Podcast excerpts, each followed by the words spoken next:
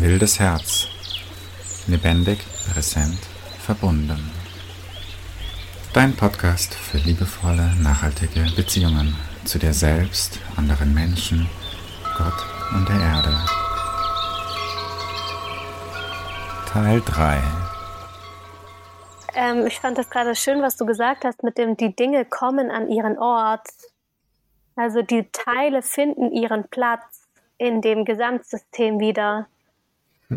Und da kommt in mir gleich natürlich die größere Ebene, also so wie das in mir, in meinem System, die verschiedenen Anteile ihren Platz wiederfinden, glaube ich auch, dass quasi im größeren System, also quasi unserer Erde hier, dass auch wir, dass jeder einzelne Mensch auch wieder hier seinen Platz in dem Gesamtgefüge finden darf. Und wenn wir unseren Platz finden und dort ankommen und jeder den seinen oder ihren Platz findet, dann findet, glaube ich, auch Heilung auf einer größeren Ebene statt.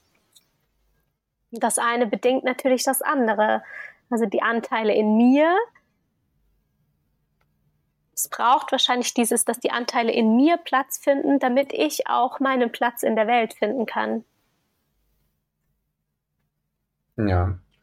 Und solange ich meine eigenen Gefühle oder solange die meisten Menschen keinen keinen Frieden mit ihren Gefühlen haben und ihrem Herzen, solange werden wir auch soziale Probleme und Kriege haben. Und solange, solange wir in uns nicht eine Verbindung haben zum Körper und zu deiner Intelligenz, also zu, zu dem Instinkt, und diese Intelligenz ist verdammt gut. Ja. Aber man muss sie erstmal entdecken heutzutage. Und ähm, ja, aber solange ich quasi die, die Natur und die Naturkräfte in mir nicht kenne, habe ich auch diese Verbindung zur Natur draußen nicht. Und dann macht es mir halt emotional nichts aus, wenn die Natur ein bisschen kleiner wird, ein bisschen schwächer, ein bisschen abgeholzt, ein bisschen platt gemacht, ein bisschen ausgebeutet.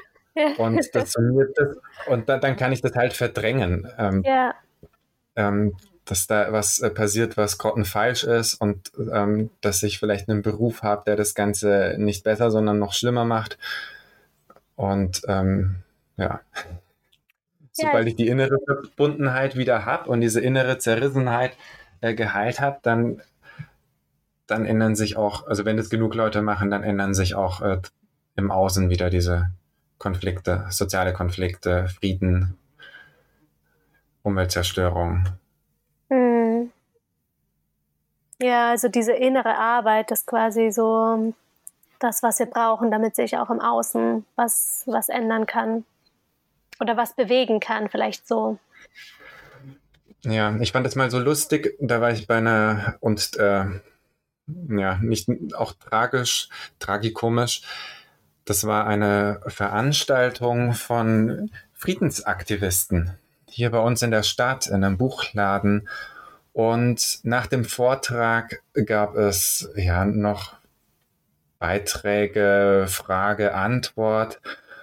Und da hat dann einer angefangen mit ähm, einer Beschuldigung gegen eine Institution. Und dann hat jemand anderes gemeint, er möchte jetzt einen Namen wissen. Und dann haben die, hat der eine gesagt, naja, die und die bekommt Geld von dem und dem und ähm, die haben sich in die Haare gekriegt. und es ist halt, das sind Leute da, die wollen eigentlich alle Frieden. Yeah. Und dann sind sie zusammen und dann spalten sie sich und bekriegen sich. Und yeah. das, ist, das ist das, was passiert, wenn dieser Frieden im Herzen fehlt. Oder der Dalai Lama nennt es auch äh, schön, der nennt es innere Abrüstung. Und wenn ich nur für äußere Abrüstung bin und nicht für innere, dann zerstreite ich mich halt innerhalb der Friedensbewegung und lass mich gegeneinander aufbringen, eventuell ja. von außen. Und das ist so, äh, ja, tragisch. Ja, ja, und es beginnt, also es ist wirklich, es ist ja diese Frage, wo beginnt eigentlich der Krieg zwischen uns und in mir? Also das, was jetzt zwischen den Menschen bei der, bei der Friedensbewegung da stattgefunden hat, also dass die sich in die Haare gekriegt haben, das fängt ja schon dann in mir an. dass ich dann die Anteile, dass ich gegen den Teil gegen in mir kämpfe oder dass sich zwei Anteile in mir bekämpfen. Und da fängt es an, wo quasi dieser, ja, diese, diese Trennung und dadurch aber auch die Möglichkeit für Krieg überhaupt ähm, ja, stattfinden kann. Und was ich daran auch so tragisch finde, ist, dass wir ähm, oder dass an ganz vielen Stellen das ja quasi wie als normal empfunden wird. Es ist normal, dass wir miteinander streiten. Es ist normal, dass irgendwie, ja, dass, dass, dass ich mich mit dir, ja, in die Haare kriege oder dass ich gegen Anteile in mir kämpfe. Oder auch, es ist normal, dass ich etwas weiß, dass wir ja eigentlich wissen, dass wir diese, diese Natur komplett ausbeuten oder dass die an einem Punkt steht, wo es eigentlich so nicht mehr weitergehen kann. Wir wissen ja alles eigentlich, was wir brauchen, um da irgendwas zu verändern, aber wir tun es nicht. Also wir handeln nicht danach. Und das ist so normal, dass wir es gar nicht mehr hinterfragen und uns nicht fragen, Moment mal, das ist überhaupt nicht normal. Das ist nicht normal, dass ich etwas weiß und nicht danach handle, sondern da ist etwas in mir getrennt voneinander. Dieser Datenfluss kann gar nicht fließen durch mein gesamtes System. Wenn da die Verbundenheit da wäre, wenn das irgendwie dieser Teil in mir geheilt wäre, dann würde ich das, was ich weiß, auch wirklich umsetzen.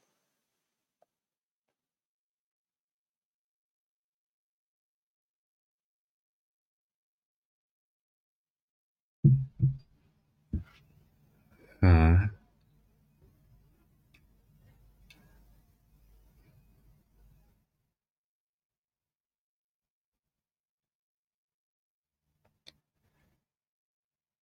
Tja, bist du bereit dafür zu sterben? ja. Man riskiert ja was und hat dann auch manchmal Widerstände.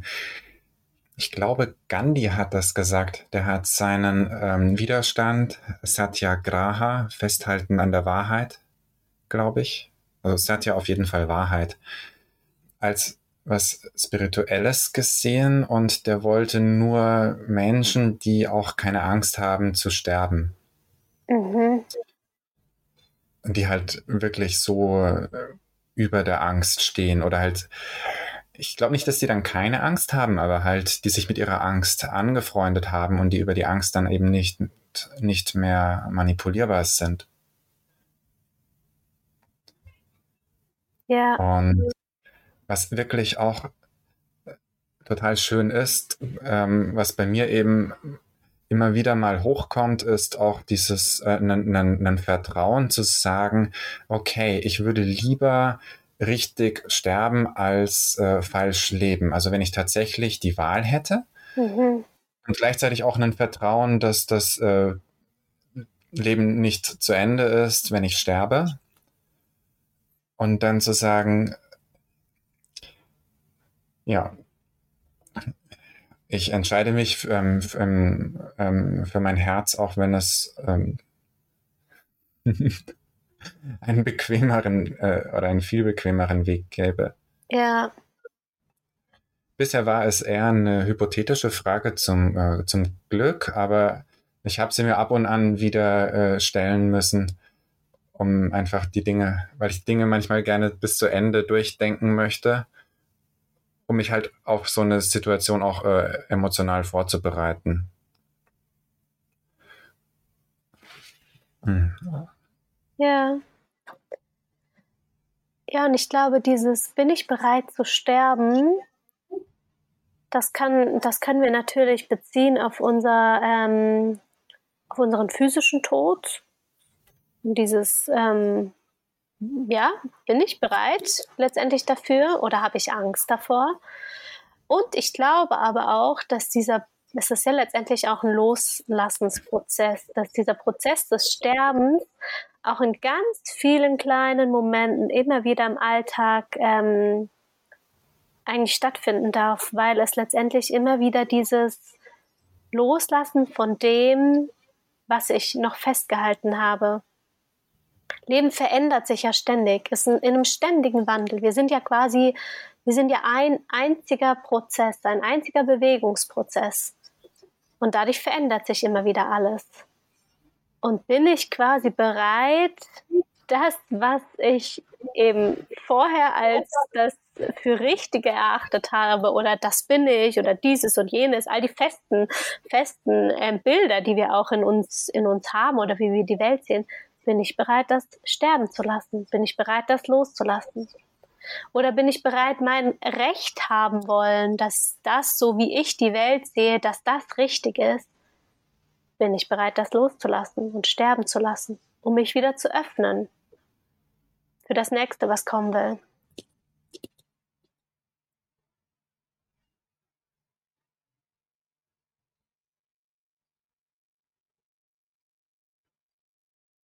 Und das kann Angst machen. Mir macht das Angst. Immer wieder, neu. Auch diese, mit dieser Veränderung mitzugehen. Aber inzwischen bin ich so an dem Punkt, dass ich, wie du gerade eben auch gesagt hast, ich entscheide mich lieber für mein Herz, auch wenn da die Angst ist, und gehe diesen Schritt, als in dem anderen festzustecken und in dieser Starre zu bleiben, in dieser Nichtveränderung.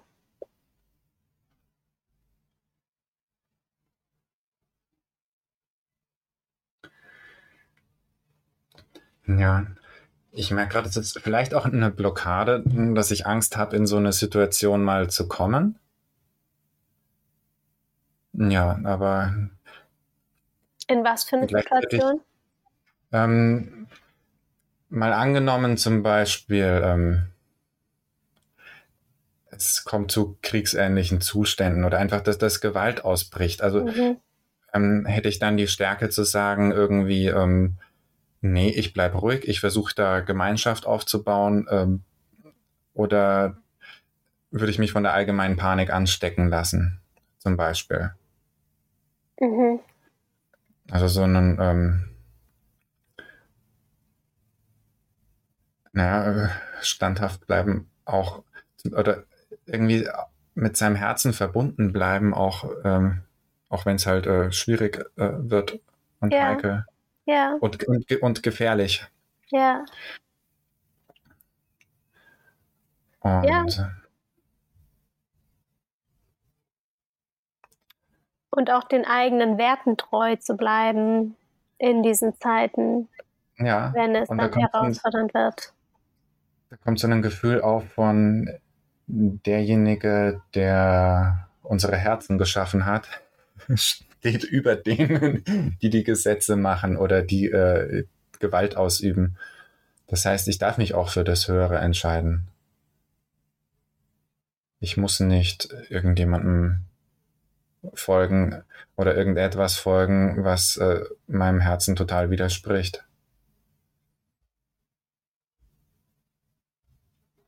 Ja, die Frage ist, musst, es, musst du es nicht nur, sondern vielleicht ist es sogar, vielleicht aber auch nicht, Teil unserer Verantwortung, dich auch für etwas zu entscheiden, weil letztendlich ist es ja das auch, was unser Menschsein auf eine Weise ausmacht, dass wir die Wahl haben, uns für das eine oder für das andere zu entscheiden. Ich habe immer wieder neu auf eine Weise die Wahl, mich für die Liebe oder für die, die Angst zu entscheiden. Mhm. Liebe ist riskant. Liebe ist riskant. ja, und was mir da jetzt gerade auch kommt, da hatte ich auch gestern ein sehr, sehr schönes Gespräch mit einem, ähm, einer Frau hier, mit Emily. Weil was ich in mir manchmal oder immer wieder ganz stark spüre oder gespürt habe, ist, dass wenn ich in die Welt schaue und da ist Krieg, da ist so viel Leid, da ist so viel Ausbeutung, da ist so viel Unterdrückung, also all das, all das Leid, was in dieser Welt ist. Da ist in mir ein unglaublicher Schmerz darüber, eine unglaubliche Traurigkeit. Und ich ähm, immer wieder äh, so darin gefangen war, dass ich das Gefühl habe, ich kann doch jetzt nicht ich darf doch, also auch wirklich dieses, ich darf doch jetzt nicht glücklich sein. Ich kann mich doch jetzt nicht für, für das Licht ähm, entscheiden oder das Höhere entscheiden oder das Leben oder Lachen oder was auch immer, wenn noch so viel Leid in dieser Welt ist. Und gestern in dem Gespräch ist mir irgendwie so klar geworden, es geht nicht darum, mich vor dem zu verschließen, was in der Welt ist. Es geht schon darum, es geht absolut darum, mich davon berühren und bewegen zu lassen. Und diese Traurigkeit zu fühlen und ähm, die Angst vielleicht auch zu fühlen, die dadurch aufkommt. Und dann aber in diesem Fühlen dessen, wie die Welt mich bewegt, die Wahl zu treffen, ich wähle einen Samen der Freude zu säen. Ich wähle einen Samen der Liebe zu säen. Ich wähle mich auf das Höhere auszurichten, damit überhaupt die Möglichkeit entsteht, dass was Neues wachsen kann. Weil wenn ich mir das nicht erlaube, dann kann das auch in der Welt nicht wachsen. Oder wenn ich nicht die Verantwortung übernehme, diese Samen zu säen, dann kann es in der Welt nicht wachsen.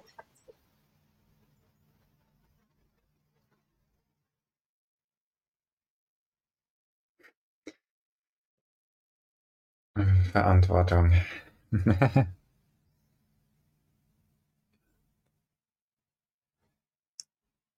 ja, einen schönen Garten, den du da gießt. Ich versuche mhm. es. es gelingt mir nicht mhm. immer, lange natürlich nicht immer. Oh. Was ich von ihm spüre, wächst da vieles. Mhm. Ja. Was auch mein Herz sehr erfreut. Ja. Mhm.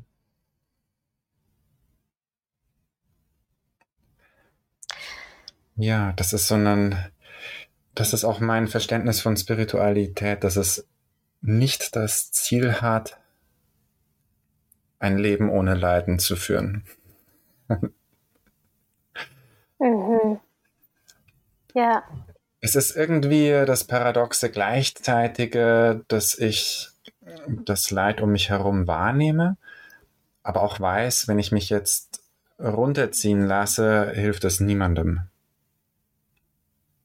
Ja. Im Gegenteil, dann sind wir Teil dessen. Hm. Ja, Gärtnere, was du liebst und versuche, dass das wächst. Und versuche nicht das zu bekämpfen, was du nicht magst. Hm. Ja, das hat auch was damit zu tun, worauf richten wir unsere Energie aus. Also wem oder was gibst du deine Aufmerksamkeit und deine Energie und lässt es dadurch letztendlich groß werden? Und das sind diese, auch das hat erstens was total mit Hass zu tun. Wenn ich irgendwas auslöschen möchte, ausradieren möchte, weil ich es für böse halte, und es sind dann auch diese verkopften Lösungen, dass ich versuche, ich will gegen das, gegen das, gegen das sein. Und dann bin ich die ganze Zeit damit beschäftigt, irgendwas zu vernichten und mach's damit eventuell mit meinen Bemühungen nur noch äh, schlechter alles. Und wenn ich mich stattdessen vom Herzen her auf irgendwas konzentriere, was sich gut anfühlt und wo ich noch mehr von haben möchte, erübrigt sich so viel mhm. Von den Problemen, die wir versuchen zu lösen. Die ja. fallen halt einfach, die, die fallen weg. Ja.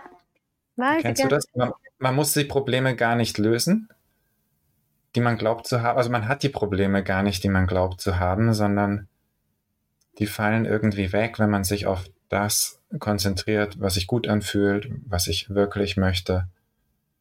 Und das mehrere.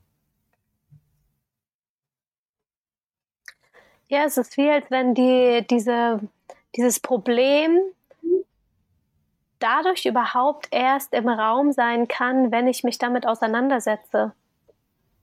weil es quasi durch meine Energie, durch mein Bewusstsein genährt wird. Und dadurch es, entsteht es überhaupt erst. Und wenn ich mal quasi meine, meine ganze Aufmerksamkeit davon abziehe und es gar nicht mehr irgendwie, sondern wirklich mich auf das ausrichte, ja, was will ich denn? Oder was, was ist mir denn wichtig? Oder es hat ja auch, ähm, ja, wofür, wofür bin ich zum Beispiel dankbar auch an diesem Tag? Dann ist es wie, als wenn das andere, es löst sich wie auf. ist einfach nicht mehr da.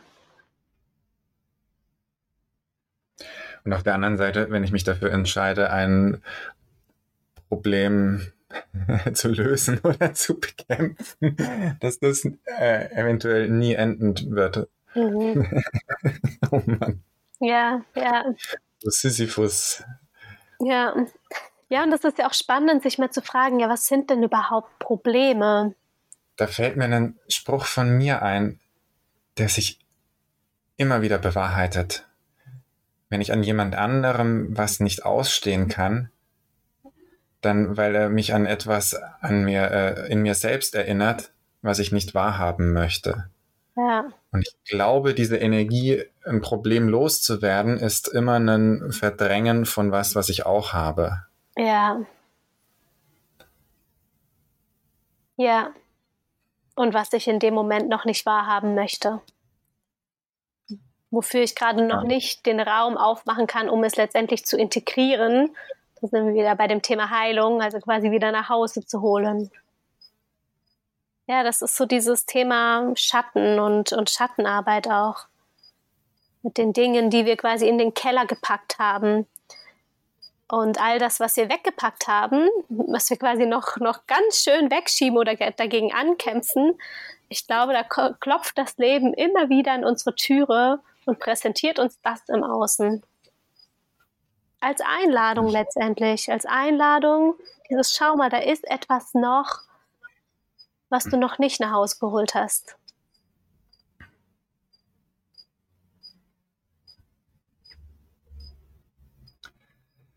Ja, es präsentiert es auch in den Träumen, aber die meisten Leute können sich ja nicht mehr an ihre Träume erinnern. Deshalb sind wir da schon mal sicher. Aber ja, im Außen kommt es dann trotzdem. Ja. Es gibt kein Entrinnen vor dem Leben. nee, und das, das, ähm, das Schöne ist eigentlich, also das hilft mir zumindest immer wieder, dass ich die Probleme oder die Herausforderungen, alles, was mir das Leben letztendlich vor die Füße legt, wenn ich mal die, wenn ich mal meine Sichtweise darauf verändere und nicht sage, okay, oh Mann, da ist jetzt schon wieder was, was ich lösen muss oder schon wieder irgendwas, was da irgendwie kann ich nicht einfach mal in Ruhe gelassen werden, sondern dieses, ah oh, wow, schön, okay, da ist wieder eine Chance, eine Möglichkeit, um mich weiterzuentwickeln. Entwicklung kann ja nur geschehen über Herausforderungen, die uns, die uns gegeben werden. Und da ist eine Chance, noch etwas nach Hause zu holen und noch mich noch ganzer zu fühlen, mich noch mehr in mir angekommen zu fühlen und diese Herausforderungen quasi als Einladungen zu sehen und nicht als etwas, was gegen mich ist.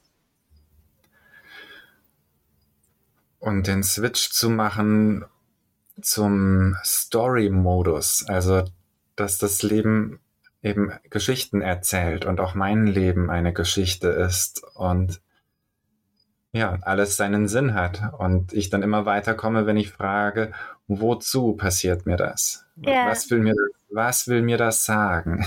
Yeah. Und nicht so, nicht so tue, als redet da äh, keiner mit mir, sondern das, das, das, Leben redet mit mir, das redet mit jedem. Ja. Und wenn es sich gut anfühlt, dann ist das super. Und wenn es sich gerade kacke anfühlt, dann lohnt es sich immer hinzuschauen. Und durchs Wegschauen wird es nie besser.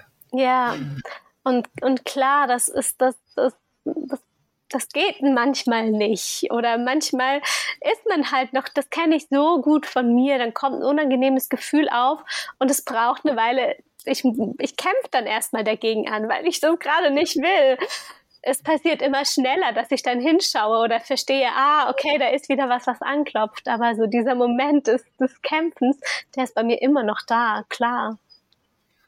Ja, und manchmal holt man sich dann halt Hilfe. Ja. Und auch das ist so normal. ich habe ja. mittlerweile Heilungen mit so vielen Freunden gemacht. Das ist echt wundervoll. Und ich glaube, das ist genau das, wie wir auch noch viel, viel tiefer heilen können, wenn wir in diese Verbindung miteinander gehen, wenn wir uns gegenseitig dabei unterstützen und den Raum dafür aufmachen, dass etwas in uns heilen kann letztendlich. Und dass das, was in mir heilt, heilt ja auch ein Stück weit in dieser ganzen Welt, wenn alles miteinander verbunden und vernetzt und verwoben ist, dann kann das gar nicht anders sein.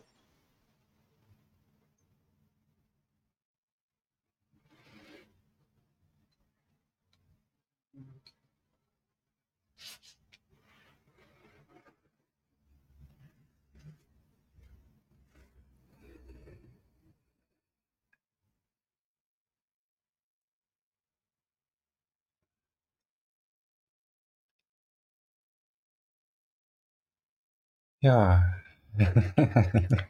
Ja, ich habe Das gerade Leben ist, das Leben ist eine wundervolle Reise. es ist eine wundervolle Reise.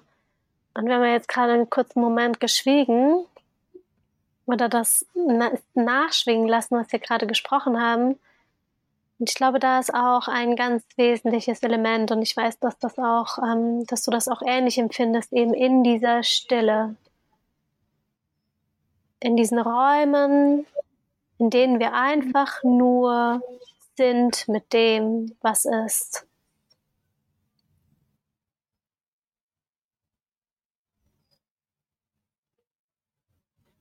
Ja. Hm. Zeit zum Fühlen. Ja, Zeit zum Fühlen.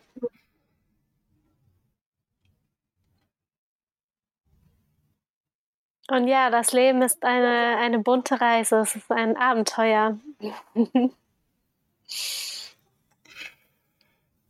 Magische Reise. Ich denke gerade an den, den fliegenden Teppich oder da, kennst du den Alchemisten von Paulo Coelho? Nicht gelesen. Aber ja, ich habe davon gehört. Ja, eben ein Schäfer, der den Zeichen, die er im Außen oder auch im Innen, ich glaube, der hat auch Träume, der einfach den Zeichen folgt. ja, den Zeichen folgen. Und wir müssen es nicht immer verstehen, um ihnen folgen zu können und verstehen es dann vielleicht manchmal erst im Nachhinein.